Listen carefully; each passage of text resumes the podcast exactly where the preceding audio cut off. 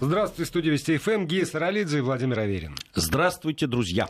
Мы э, сегодня с Гией, как всегда, будем говорить о том, что нам кажется интересным, и вас призываем к этому процессу присоединиться. Сюда можно написать с помощью WhatsApp и Viber номер 8 903 170 63 63. Любые вопросы, суждения, мнения по поводу обсуждаемых вопросов, может быть, предложения тем для обсуждения в этой студии. 8 903 170 6363 в WhatsApp и Viber, либо платная смс на короткий номер 5533 со словом «Вести» в начале текста. А, мне кажется, что тема, которая волнует э, Европу, и, как выяснилось, не только Европу, но и нашу страну очень активно, это, в общем, не знаю, как сказать, война практически между э, лидерами Франции и Турции. Ты знаешь, э, что я заметил? Ну, во всяком случае, по заголовкам очень много заголовков э, у нас в интернете. Это там противостояние Франции и Эрдогана. Вот это неправильно, по-моему. Здесь э, Макрона либо надо тогда Макрона, да, да, да, да, ну, и, то есть если бы писали Макрона и Турции, это тоже было бы неправильно. Макрона исламского мира. Здесь... Э, Франция исламского мира. Ну вот, и это тоже, наверное, неправильно было. Скорее все-таки сейчас противостояние Макрона и Эрдогана. Мне кажется, это правильно да, там э, амбиции одного молодого такого, да, европейского лидера, который претендует на многое в европейской, не только в европейской, но и в мировой политике, и в том числе в Средиземноморье, и, э, да, амбиции Эрдогана как э, человека, которого очень амбициозного, с, да, там, с идеями пантюркизма, ну, насколько это возможно, хотя я считаю, что это, если кто знает вообще народы тюркоязычные, это что, и э, понимая все их там устремления, это, объединить их сейчас какой-нибудь вот такой одной идеей, ну, на мой взгляд, это абсолютная иллюзия, примерно так же, как панславянизм. Сейчас вот примерно... Ну, она, может быть, ему как раз эта идея не важна, ему важно примерить на себя роль, потому что может быть. в этом смысле, э, да, можно говорить Макрон и э, Эрдоган, но при этом один э, гордо поднимает знамя защитника всех э, там, завоеваний европейского просвещения, скажем так, э, я, эпоха просвещения. И, ну, прям вот так? Вообще всего светского, что есть, всех завоеваний светской культуры, которая народилась в Европе, а другой ровно так же поднимает знамя э, главного защитника ислама вообще. Как бы. Он же не говорит, что только там турецкий народ или только тюрки. Он, он защищает ислам. И в этом смысле можно говорить, что там насколько реальные столкновения цивилизационные, это вот э, вопрос, который стоит обсуждать. Может быть, да. Но то, что эти два парня э, на себя берут э, роли именно лидеров вот такого вот масштаба, и там, не знаю, пыжатся так или иначе, доказывают свою Э, способность претендовать на роли именно вот такого масштаба, вот это вот мы наблюдаем. Но там из, из э, новостей, что называется, сегодняшнего дня Эрдоган э, подал в суд, причем суд турецкий, естественно, на журнал Шарли Ибдо, который там в поддержку своего президента опубликовал карикатуру на, собственно, самого Эрдогана. Но это еще, еще один итог. Виток Нет, этой, этой самой... Там, там очень нехорошие, на самом деле, те сообщения, которые идут. Там, допустим, сегодня сегодня были это не названные, правда, спецслужбы, которые говорили, что Францию предупредили о риске терактов Конечно. Э, на фоне конфликта вот этого, да, там, э, и э, многие да, там, высказывания, которые есть сейчас, они, к сожалению, как раз они такие именно мировоззренческие и еще и носят вот этот вот конфессиональный характер, да, там, именно там христианство, магометанство, да, ислам. И вот это очень неприятно, что именно в эту сторону все это идет. Ну, именно поэтому я и говорю, что там Макрон не а, не, не, не лидер там, христианской Европы в этом смысле, а лидер именно как раз светского всего, всего светского, потому что конфликт, он же не на уровне там, христианства э, и ислам, он на уровне светское государство и там свет, это, светская культура Володя, это, и религиозное это, это, сознание. Это ты так понимаешь, да? Вот, к сожалению, очень многие понимают это по-другому, в том числе и те э, мусульмане, которые живут в Европе. Они, к сожалению, это понимают по-другому. Они, они понимают это как некое вот э, противостояние именно по конфессиональному признаку. Ну вот, собственно, у нас есть возможность из первых уст узнать, э, что там действительно в Европе происходит. Сергей Курохчин, наш европейский корреспондент, присоединяется к нашему разговору. Сергей, здравствуйте. Здравствуйте, Сергей. Да, добрый день. А вот если, если действительно вот попытаться с этой точки зрения посмотреть, э, ну, там, вы в Германии.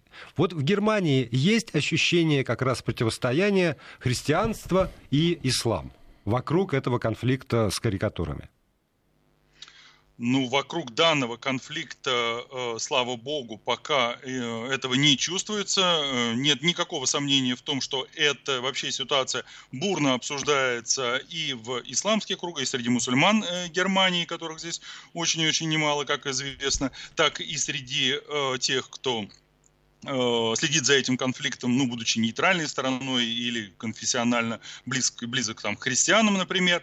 Но пока это еще не является ну, некой общественной дискуссией в Германии, это точно. И точно не является ну, некой точкой, вокруг которой э, ну, будут демонстрации, выступления и так далее, и так далее. Хотя, опять же, ну, например, э, мусульманская, совет мусульманский э, Германии э, все-таки э, выразил свои э, соболезнования по поводу того, что произошло, самого теракта и убийства Сумеля Пати. В данном случае э, немецкие мусульмане, ну, я в данном случае, конечно, говорю об официальных лицах Совета мусульман поддержали позицию французского Совета мусульман, который тоже, я напомню, все-таки Эммануэля Макрона поддержал э, его речь, э, и при этом достаточно, ну, в этом заявлении говорится о том, что э, мусульмане во Франции не подвергаются преследованиям. То есть мы же знаем, да, что вот и выступление Макрона, и вообще его план борьбы с радикальным исламом, который он озвучил, и который, кстати говоря, ну, Э, во многом и является э, причиной такого достаточно серьезного возмущения э, в, в мусульманских странах. Не столько его осуждение теракта, а вот и предложенный ими план, как он предложенный план, которым, как он сказал, он будет бороться за французский ислам, за то, чтобы это был ислам, который отвечает главным критериям французского общества. И этот план, как, который он озвучил, ну, достаточно, конечно, негативно оценивается очень-очень многими мусульманами во Франции. Но, тем не менее, э, вот после того, как он это сделал, э, раздались э, громкие заявления о том, что выполнение его означает преследование мусульман во Франции. Это значит, что мусульманам не дают здесь жить. И как раз французский совет мусульман и заявил, что нет, мусульмане во Франции преследованиями не подвергаются, они могут спокойно собираться, исповедовать свою религию, строить мечети и так далее, и так далее. И в Германии, если уж вы задали вопрос именно про Германию, вот такого рода позиция, она нашла поддержку, но тоже, а еще раз подчеркну, именно у официальных лиц, у э, Совета мусульман Германии. А если мы говорим про а, многочисленных турков, потому что турецкая община в Германии ни для, ни для кого не секрет, она а, а, с корнями, там уже какое третье, четвертое поколение народилось с тех пор, как а, там массово да, турки, да. турки заехали. И вот есть ли, скажем, какой-то тоже артикулированный голос этой самой турецкой общины? И вообще, существует ли он такой голос? И в, этой, э, в этом конфликте турки на стороне, скажем, ну, опять просвещенного традиционного ислама и светского государства, если пользоваться терминологией Макрона, или все-таки они на стороне э, тех э, своих как бы это, собратьев, соотечественников на историческое... Ну, радикальных, сторонников радикального. Ну, во всяком случае, там в, в Турции, ну как, вот э, Эрдоган радикальный, он же говорит, что нет, он, он истинный, а он не радикальный. И не только Эрдоган, и не только в Турции. И там э, повсюду, включая и нашу историю, на нашу родину, тоже звучат очень и очень резко голоса против эм, позиции Макрона. Да, безусловно. Владимир, ну я думаю, что вы прекрасно понимаете, э, как мне нелегко ответить на этот вопрос. Понимаю, а, да. Действительно, какого-то внятного, единого мнения, ну, нет и, наверное, не может быть, потому что э, турок, э, ну, людей турецкого происхождения в Германии очень и очень много. Они, правда, я уж тут скажу в их защиту, не заехали в Германию, как вы сказали, их пригласили. Другое дело, что приглашали ненадолго, они остались, как видите, навсегда. Вот. Вот. Тем не менее, это очень и очень разные общины. И хочу сразу сказать, что вот, например, у меня есть э, хорошие знакомые э, в среди э, этой как раз турецкой общины. Люди, которые и ведут бизнес э, здесь, э, в Германии, образованные э, турки, э, ну, очень приятные в общении, э, с ними очень приятно обсуждать, говорить на многие темы. И я хочу сказать, что вот э, сейчас мы с ними, э, я, естественно, с ними обсуждал э, этот конфликт, и его развитие. И они говорят, что вот эта последняя карикатура Шарли Эбдо, она, в общем, не столько задевает их, не столько потому, что там Эрдоган изображен в непотребном виде, э, как раз, ну, скажем так, э, многие образованные турки, которые действительно ведут хороший бизнес здесь, в Германии, они к Эрдогану относятся скорее прохладно у Эрдогана и у официальных лиц э, Турции очень серьезная поддержка в Германии, безусловно, тут даже сомнений нет.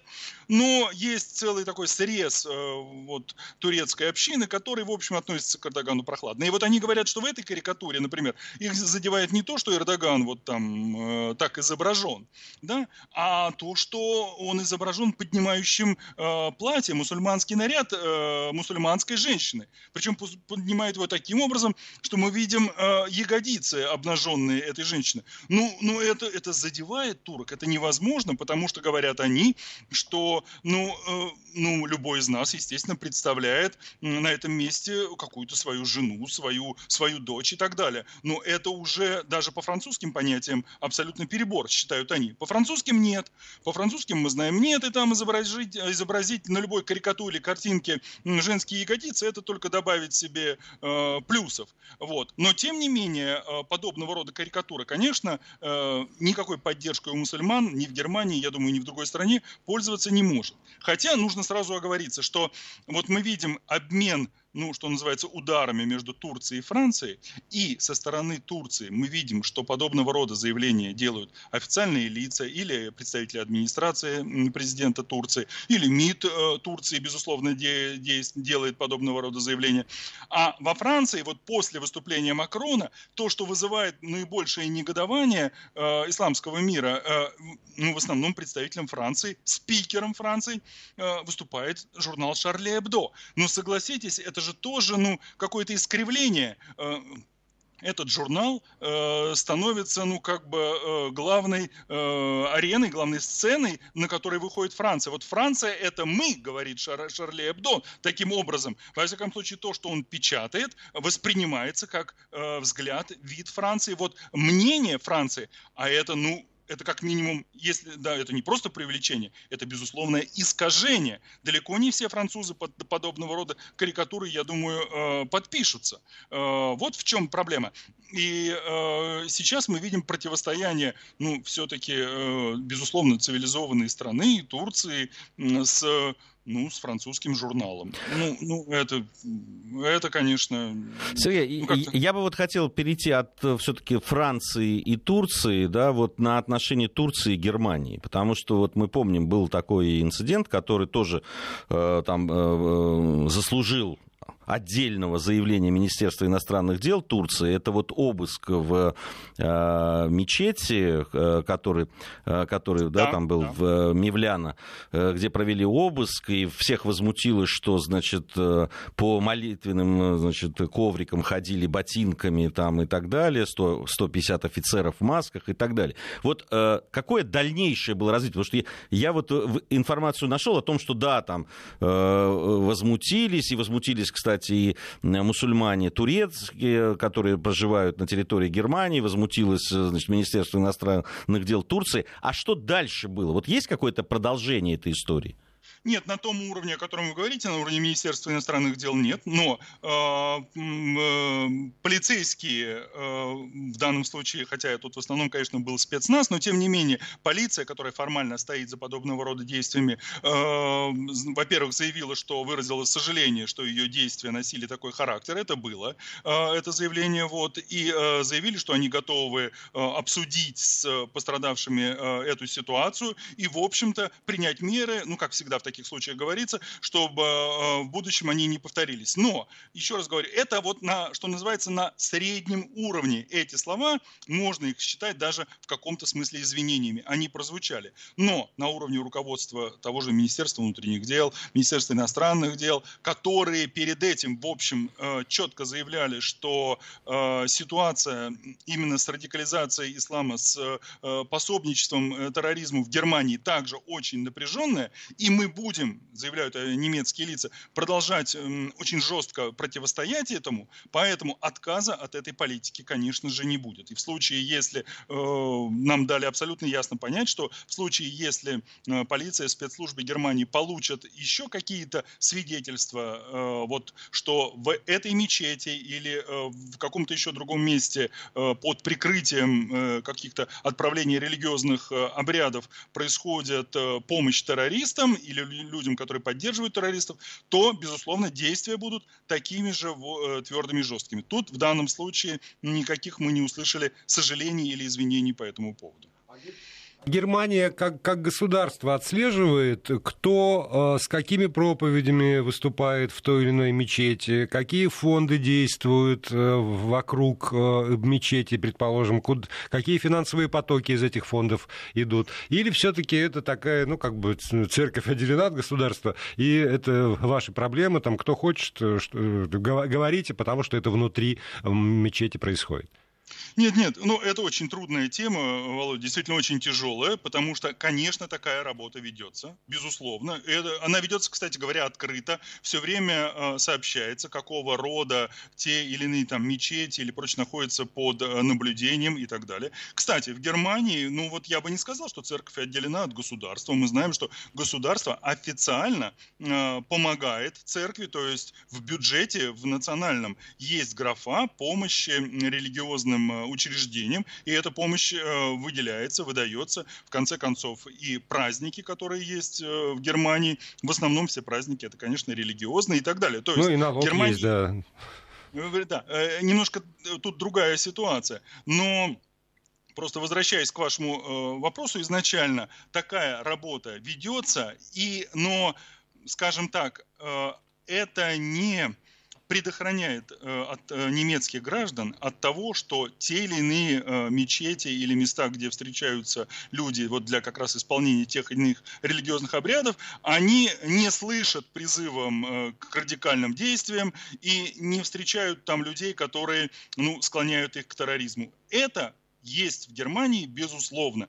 И э, такая же проблема в Германии, как и во Франции, например, выслать тех людей, которые э, э, там в своих проповедях э, призывают к, как бы, к насилию и к терроризму. И эта проблема существует, и побороть это очень тяжело. И, кстати говоря, вот я упомянул план Макрона, да, по борьбе, как он сказал, с радикальным исламом. Там, в числе прочего, у него есть то, чтобы э, мусульманские проповедники обучались во Франции. Или, по крайней мере, заканчивали заканчивали свое обучение во Франции, потому что сейчас они все приезжают, ну или из Ближнего Востока, или из той же Турции. В Германии тоже эта проблема существует, и э, в Германии тоже пытаются законодательно сделать так, чтобы все-таки имамы в церквях так или иначе получали образование, хотя бы часть этого образования, именно здесь, в Германии. И пока решить эту проблему тоже не удается. То есть... Э, нет, еще ни, ну вот, ни Германия, ни Франция абсолютно точно не нашли какого-то решения, которое бы позволило в обществе сосуществование, вот э, такое не то, что просто мирное существование, а разумное существование э, э, мусульман, э, христиан и представителей всех других э, религий без э, там, периодических скандалов, напряжения, которые вспыхивают и существуют, и противостояние, ну, слава богу, не на общенациональном уровне, но на местном уровне, конечно же, до сих пор существует. Ну, может быть, им имеет смысл присмотреться к опыту России в этом смысле, но... Ну, вот верно, да, да, да, абсолютно верно. Но, а, опять же, очень правильные слова, и э, они здесь тоже звучат, ну, правда, звучат в основном, знаете, в русскоязычной общине, но не будем забывать, та же Франция, я уж не говорю о Германии, э, вот такое прямое, большое столкновение со славским миром, да, это в Германии, это вообще только вот после Второй мировой войны, можно сказать, когда действительно вот были приглашены турецкие граждане для восстановления экономики. Во Франции, да, раньше, но все равно, э, все равно это было ну, не, не в тех масштабах. То есть и культура и Франции, и той же Германии не существует там столетиями, как это в России, не живет рядом с исламским миром. И поэтому, ну, что тут скажешь? Конечно бы им присмотреться, но для этого и пожить надо тоже вместе с ними, не 10 лет. Ну, это да. Это хороший совет. Жить надо долго. Спасибо. Спасибо большое. Сергей Курохтин, наш собственный корреспондент в Германии, о ситуации там. Все равно вот главный вопрос, когда так или иначе натягивают вот эту вот тему противостояния цивилизаций, Хотя, э, Нет, э, хотя, знаешь... хотя по факту есть противостояние двух амбиций. Безусловно. Э, но понимаешь, эти амбиции, они ведь берут, кооптируют в себя вот это вот как раз и противостояние цивилизаций. И, а тогда, когда есть нерешенные вопросы, uh-huh. когда есть да, накопившиеся, да, там отложенные вот эти конфликты, которые, да, как-то замазываются мультикультурализмом, там этим, когда говорят, что ну, не, вот это неприлично говорить. Ну, то есть нельзя э, э, публично говорить это неприлично, а на кухнях это всегда все равно говорят, понимаешь, когда вот это вот накапливается. И, и потом происходит некий взрыв, понимаешь, там раз, да-да, ну, две ну, амбиции нет, случились. Ну, вы сами сейчас вот с Сергеем договорились до того, что нет такого опыта. Потому что когда сначала есть опыт поражения в правах всех инородцев и иноверцев, а потом постепенное ослабление этих самых вождей, и за столетия наступает какой-то более-менее баланс, который тоже очень хрупок, как мы видим сейчас. В общем, с осторожностью, вот хотя бы эта заочная э, дискуссия там, Пескова и Кадырова показывает, что все непросто. А там нет, там, правда, после Алжира и после, там, э, Пора... после Второй мировой. Мы уже достаточно времени, на самом деле, прошло. По поводу поражения в правах, да, ну вот мы сейчас просто вот в рамках своего проекта «Цивилизация», да, с Димой Куликовым и Маратом Сафаровым Сафаровым об этом говорим. А с Маратом Сафаровым мы говорили об этом очень много. И Марат, э, который известный, да, э, и специалист по исламу российскому, и э, как историк и так далее, он, он очень правильные акценты расставляет. Ну, понимаешь, когда там со времен Екатерины находились вот эти, и до этого, на самом деле, да, всегда находились в разные эпохи, находились способы, там не было какого-то. Да, были ну, ни, ничего не было там совсем уж такого э, безоблачного. Но находились инструменты, которые позволяли это делать правильно. Продолжаем программу. Гей Саралидзе, Владимир Аверин здесь в студии. Вы у приемников можете писать сюда свои вопросы, комментарии. 8 900 376 363 в WhatsApp и Viber 5533, короткий номер для платных смс-сообщений. Не забывайте слово «Вести» обязательно, если посылаете сюда смс-ку. Если пишете в WhatsApp и Viber, это совершенно не обязательно. Сегодня э, днем прям все взорвались. Э, самое читаемое, самое обсуждаемое э, это письмо, которое раз послал Министерство здравоохранения за подписью Михаила Мурашко. Я процитирую, чтобы э, не перевирать. Министерство здравоохранения Российской Федерации доводит до сведения руководителей учреждений, подведомственных Минздраву и главных внештатных специалистов Минздрава, что любые комментарии публичные сведения по теме новой коронавирусной инфекции должны согласовываться в письменной или устной форме с пресс-службой Минздрава по электронной почте или по телефону. Конец цитаты.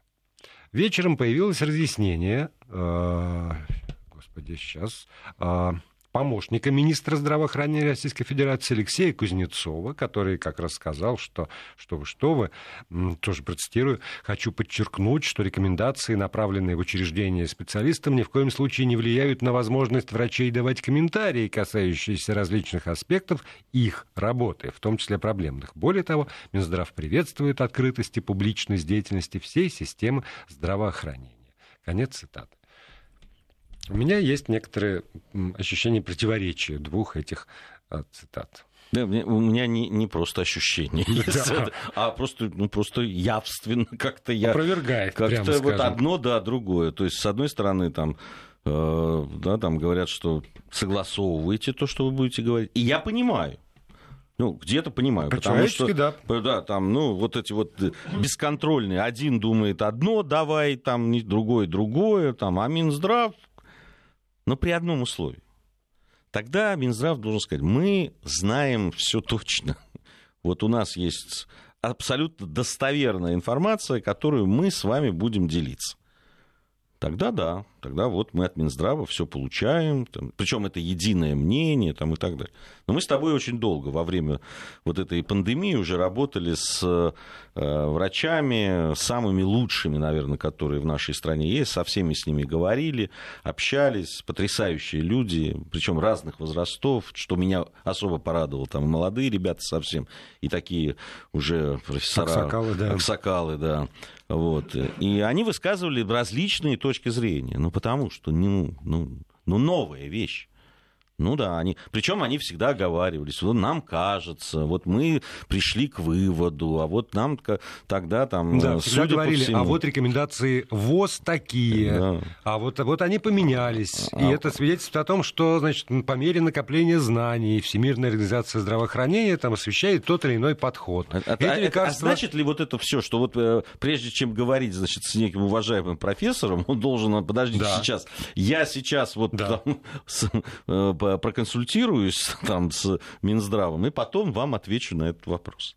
Не, ну тогда проще уже действительно выпускать какие-то ежедневные, например, или там два раза в день э, релизы от пресс-службы, такие, значит... Совинформбюро. Да, свод, сводки. сводки, да. Вот как оперштаб дает там статистику, столько заболел, там, там, там, там, а Минздрав, соответственно, объясняет, там, вот такие подходы, вот эти лекарства уже теперь нет. А вот от вакцины чего мы ждем? Я не, не готов обсуждать, вот, прямо вот скажу, там а, какие-то новости, которые появились сегодня по поводу а, вакцины «Спутник Ви» и там как заражения, потому что действительно все, ну там, те, кто следит за этим, понимают, что когда дают людям вакцину, часть людей дают пустышку, плацебо, так называемый, никто никому ничего не сообщает, и люди не знают, они вакцинировались или они получили вот этот вот контрольный, э, выстрел, чуть не сказал, там, контрольный укол. И э, кто из них там э, заразился ковидом,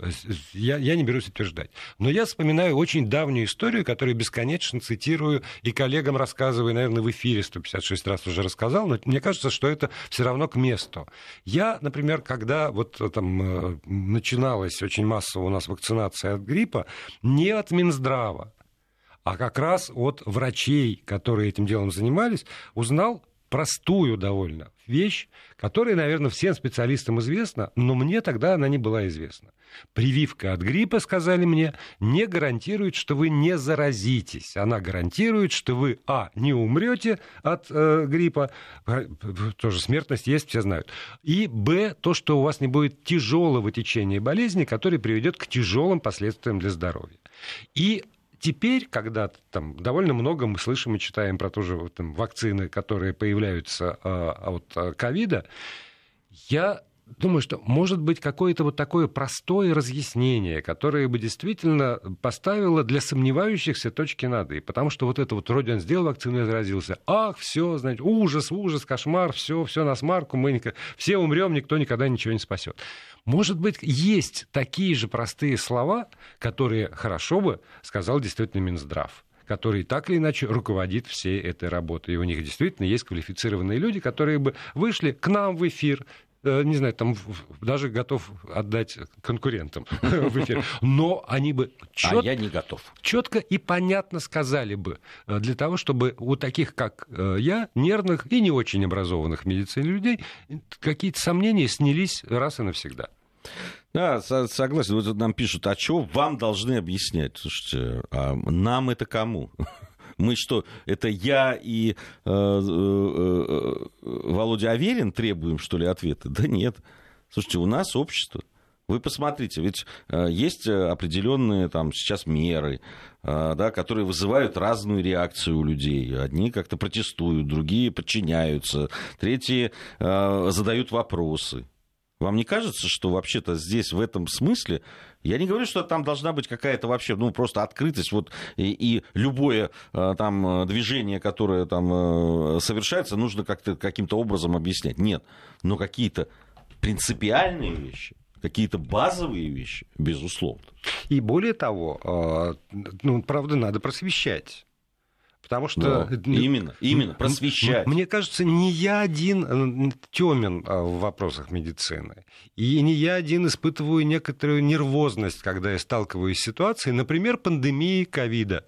А, и я хочу получить объяснение от врачей, которые я ни, ни, никогда не могу утверждать, они там ложны или, или верны. Но э, я в силу там, э, жизненного опыта могу сказать, они логичны хотя бы они согласуются с прежним моим опытом, а, они звучат профессионально или нет. Но вот на этом уровне я могу объяснить. Знаешь, мне очень понравился пост, который э, доктор Мясников написал по поводу э, масок да, вот, и масочного режима. Э, известно, что сам доктор довольно скептически относился ко всему этому и так далее. Но он написал очень правильную вещь, и я его поддерживаю абсолютно. Слушайте, он сказал, что да, точно известно, что маски не наносят вред. Ну, если там нет каких-то специальных заболеваний, довольно редких, и, и у, у которых этого нет. А вот э, э польза, о, о пользе пока спорят. Ну, значит, если пока спорят о пользе, может он приносить или нет, а вреда нет, давайте поносим. Ну, в конце концов. Ну, приняли такую постановление, решили так. Давайте не, не устраивать из этого противостояния. Слушайте, я сам к этому ко всему отношусь довольно скептически. Но я, честное слово, одеваю эту маску, вот заходя сюда к нам э, в здание, да, потому что так принято, да, даю там померить себе температуру, заходя там тем более в общественный транспорт, а я пользуюсь э, автобусами и так далее, я одеваю, захожу, по, э, ношу с собой санитайзер, вот и на глазах у всех это делаю. Сейчас сказали, что нужно э, носить перчатки, перчатки не ношу, но ношу перчатки, ну вот эти, как просто свои, кожаные. Потому что похолодало, и перчатки, в общем, уже не раздражают. Одеваю, да, и вот и говорю, вот, вот у меня есть перчатки. Слушайте, ну давайте, давайте не, не, не устраивать из этого какое-то ужасное противостояние. Разберемся там, помогает, не помогает, надо, не надо. Ну, в конце концов, если есть хоть один шанс, что кого-то убережет это, ну давайте. Э, мне здесь очень формула твоя, Володя, нравится. Есть и другие люди, которые боятся этого, и они э, да, напрягаются? При, да, напрягаются при виде человека, который без маски. Да, ради их спокойствия я готов одеть эту маску. Ну, я буду ходить. Да, потому что, как говорил великий Карлсон, спокойствие, только спокойствие. Да? Спокойствие, хорошее настроение и э, утренняя зарядка, как нам рекомендовал недавно Роспотребнадзор. Делать утреннюю зарядку. Это, это помогает. Э, что, да, там, видимо, Лена, да, уже присоединяется к нам. Да, судя по всему. А значит, есть повод э, к новой теме обратиться. Тема крайне э, трагическая, можно говорить. В Новосибирской области 14-летняя школьница родила ребенка и спрятала его от взрослых в морозилке. Об этом во вторник сообщил сайт значит, КПРУ со ссылкой на источник правоохранительных органов. Трагедия произошла в одном из сел под Новосибирском. Новорожденный в морозилке замерз насмерть, и содеянным полицейским рассказала сама мать убитого. Правоохранители доставили ее в отдел для разбирательств. При этом уполномоченный по правам ребенка Москов... в Новосибирской области Надежда Болтенко прокомментировала э, следующим образом. К сожалению, информация подтвердилась. Случай страшный. Девочка состоит на учете, гуляет по ночам. Сейчас мы разбираемся, как ей занимались, как была организована работа с ней. Это я процитировал э, «Известия» и «Комсомольскую правду». То есть ИС.ру и КП.ру. Вот такая вот штука. И э, когда мы это все здесь в редакции узнали и прочитали, разговор зашел э, вот в какую сторону. Ну, не секрет, что в рамках программы «Осторожно, дети», и мы с тобой здесь, и, и не только и мы, так или иначе, э, говорили неоднократно про эти самые бэби-боксы. И вот, а, были, а если бы были бэби-боксы, значит, широко распространены, удалось бы этой конкретной трагедии избежать. В чем, собственно, я выразил, прям скажу, некоторый скепсис, потому что, мне кажется, если девочка родила и спрятала от взрослых, она объяснила, спрятала от взрослых плод, значит, э, своей любви в морозильник. Знаете, мне кажется, что, значит, за 9 месяцев, пока она носила этот плод, не было ни одного взрослого, который бы увидел изменения в ее внешности, взял за руку и отвел, например, к гинекологу в какую-нибудь женскую консультацию, где бы, наверное, потому что я, я все-таки очень хорошо отношусь к врачам. Ей бы объяснили разные способы решения этой ситуации не связанные с морозильной камерой и холодильником. Вот, вот совсем просто по-другому. И не было такого взрослого. И, может быть, она в свои 14 лет, отродясь бы, не узнала про бэби-боксы, потому что никто ей такую возможность не объяснил. Тогда встает следующий вопрос. А если бы в наших школах, например, были уроки сексуального воспитания? Этот конкретный случай бы э, случи, случился или не случился. И вот здесь вот уже дискуссия. Она тяжелая на самом деле. Понимаешь, само наличие в школе каких-то там вот этих уроков или так далее, она не э, гарантирует того, что кто-то чего-то бы узнал там. А кто бы были те люди, которые бы рассказывали? Кто вел бы эти уроки? Кто, Это что за люди? Кто вел уроки? Потом опять я не случайно прочитал э, комментарий э, уполномоченного по правам ребенка в Новосибирской области. Э, девочка состоит тут на учете, гуляет по ночам. Здесь не говорится, ходила ли она в школу, не ходила, но я могу предположить, что ну, с большим трудом она посещала. И вот, собственно, почему я сказал, что э, Лена с нами, потому что мы пригласили к этому разговору э, Елену Балаеву, э, нашего собственного корреспондента Великобритании. Э, и, э, Лен, привет, во-первых, да. Да, здравствуйте. Лена, приветствуем. Да, добрый да, вечер. Добрый вечер. И вот вопрос, который, собственно, я э, там, задавал э, э, Елене Балаевой, и вопрос, который, собственно, возникает и у меня. Ну вот есть, например, в Великобритании эти самые уроки сексуального воспитания. Означает ли это, что нет этих подростковых беременностей, и означает ли это, что нет умершвленных младенцев? Лена? У нас со связью. Да, будем набирать, что со связь, связь пропала. Но вот, э, правда, мне кажется, гарантий нет. Но и если нет гарантий, э, значит ли это, что это все не нужно? Ну, там, понимаешь, вот ты ну, сказал... вот это вот как Сеня как... Мишон сегодня говорит, что э, что там бэби-боксы, они нужны все равно. Не, ну если они спасают жизнь, значит они нужны. нужны да. Появилась связь, да, Елена Балаева на связи. Там вопрос, вопрос все тот же, Лен. Есть ли гарантии? Да. Гарантии есть. Но вы знаете, вот мы привыкли э, в России говорить о пользе бэби-боксов. И мы вот сразу говорим бэби-боксы, представляем просто э, коробку какую-то где-то там за, э, за порогом медицинского учреждения или, не знаю, там полиции, неважно где. А на самом деле, вот само понятие бэби-бокс в, в странах Запада, оно включает в себя просто всю систему помощи э, женщинам, которые оказались в сложной ситуации, и э, они на самом деле на грани, э, наверное, детоубийства стоят, и вот это вот последний шаг, который э, поможет предотвратить детоубийство.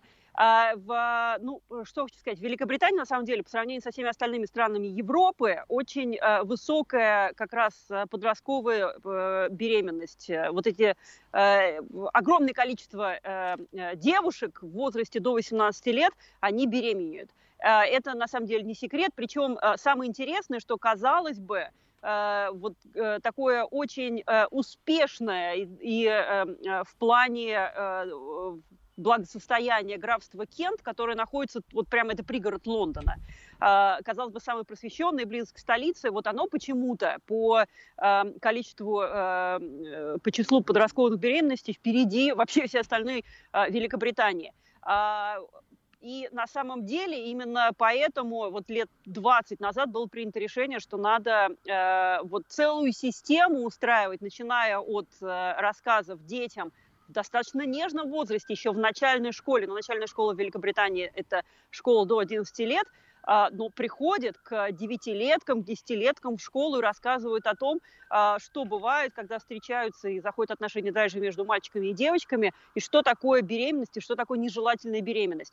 А, то есть детей, еще когда они даже не задумываются о том, что произойдет, начинают к этому готовить и говорят, что всегда надо говорить или учителю, или родителям, или позвонить, э, ну вот в Великобритании очень э, распространено э, звонить по телефону доверия, там добрые самаритяне, так называется линия, туда может ребенок позвонить, девочка, и она а, расскажет о своих проблемах, и ей скажут, куда она может прийти, и уговорят ее в, там, сдаться в добрые руки врачей. Если уже ситуация зашла вот так далеко, если она уже действительно родила, э, вот знаете, э, как вам сказать, если вот эта вот девочка, о которой идет речь, вот, которая оказалась в этой страшной э, ситуации в Новосибирске, да, правильно я поняла? Да, а, в деревне под Новосибирском даже. В деревне под, под Новосибирском. Если она, как говорится там в, в новости из правоохранительных органов, ходила, не ночевала дома, ходила гулять, по всей видимости, она общалась уже с, может быть, со старшими или с детьми, которые примерно Э, знают, скажем так, о жизни больше, чем э, дети из э, благополучных семей. Вот если бы такая ситуация была, то я уверена, 14-летняя девочка бы уже точно знала от таких взрослых своих подруг, они бы ей в первую очередь рассказали, что если она беременная, если она не хочет э, говорить об этом родителям, что надо сделать для того, чтобы вот родить ребенка и потом э, от него тоже в больнице отказаться, что ее за это не накажут, карать ее никто не будет, и взрослые на самом деле окажут ей помощь. Вот сами же на самом деле дети бы рассказали ей о том, как надо с, этим ребенком поступить, если у нее нет ни возможности, ни сил, ни в силу малолетства она не может с этим ребенком ухаживать. А все знают, что в, ну, вот в той же опять Великобритании огромная очередь на усыновление детей. В итоге такой ребенок обязательно попадет а, в любящую семью, которая а, будет а, о нем заботиться. А вот эта девочка, ну дай бог, у нее все-таки все окажется хорошо. Но я не хочу в розовом цвете всю ситуацию здесь рисовать. Вот я готовюсь к эфиру специально. На самом деле, мне на память пришла история, которая меня ужаснула буквально на прошлой неделе, если не ошибаюсь. Вот сейчас идет суд, в эти дни еще, а, пока решение суда не вынесено, речь идет не о 14-летнем подростке, а уже о 18-летней а, девушке. Но, а, сами понимаете, она как бы совершеннолетняя официально, но на самом деле она не, не, недалеко ушла от 14-летней.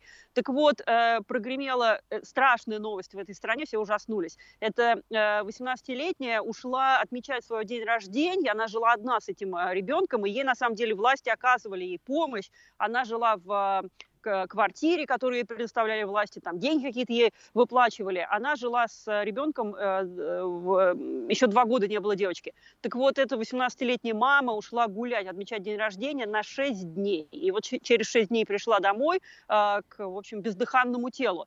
А, то есть ситуации, когда люди совершают такие ошибки, Здесь, конечно, тоже такие ситуации есть. Другое дело, что вот благодаря той кампании, которая началась лет 20 назад, э, все-таки стало гораздо меньше э, случаев с таким трагическим концом.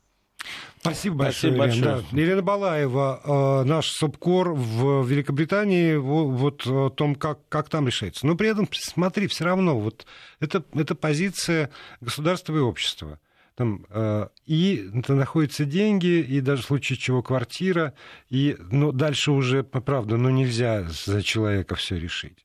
Здесь же вот э, когда еще сейчас пойдут домыслы мои, я предупреждаю, сейчас пойдут мои домыслы. Но когда я читаю про девочку 14 лет, которая, чтобы взрослые не, зна, не, не заметили наличие младенца, таким образом с ним поступает, то а была ли она в больнице? Хоть раз или она вот это вот все время, боясь рассказать там своим взрослым о том, что она беременна, как-то проходила, на нее особенно никто внимания не обращал. Ну вот это и, для меня загадка. И она каким-то образом... А как можно не заметить, что 14-летняя девочка беременна? Вот вот для меня тоже. Слушай, для, я вот это, для ну... этого надо смотреть периодически на эту девочку. А, mm-hmm. если, а, а значит, я могу предположить, что никто на нее не просто внимательно не смотрел, просто вообще, просто вообще не смотрел. Вообще не смотрел. Да, и она там как-то гуляла, как-то она жила в свои там вот эти 14 лет. Не, вообще никому не было дела. И рожала ли она в больнице, для меня тоже большой вопрос. Э, вот э, в, то, в той информации, которая до нас сегодня, по крайней мере, дошла, ответа на него нет. Из, из чего я могу предположить, что она вот могла и не в больнице? Не, могла абсолютно. Ну, большинство, кстати, из тех, кто э, вот так расправляются с детьми, они рожают э, дома. Это, это известная история. Ну, или в каких-то там условиях. Вот. Но, понимаешь, это там э, по поводу бэби, тут нам написали, нет, что ли, русского слова бэби-бокс. Сама понятие просто не русское. Можно сказать, э, дето-ящик. Ну, хотите, вот да, так да. будем называть? Ну, слушайте, Дело же в данном случае, он просто появился назад, причем лет сто назад э, при монастырях, они появились даже больше ста лет. Вот, называли, там по-разному называются, окна жизни называются, бэби-боксы и так далее. Здесь не важно, как они называются. Здесь э, вопрос в том, нужны и не нужны. Вот э, то, что говорит э, Лена, я абсолютно на 100% поддерживаю. Конечно, это не просто только окна жизни.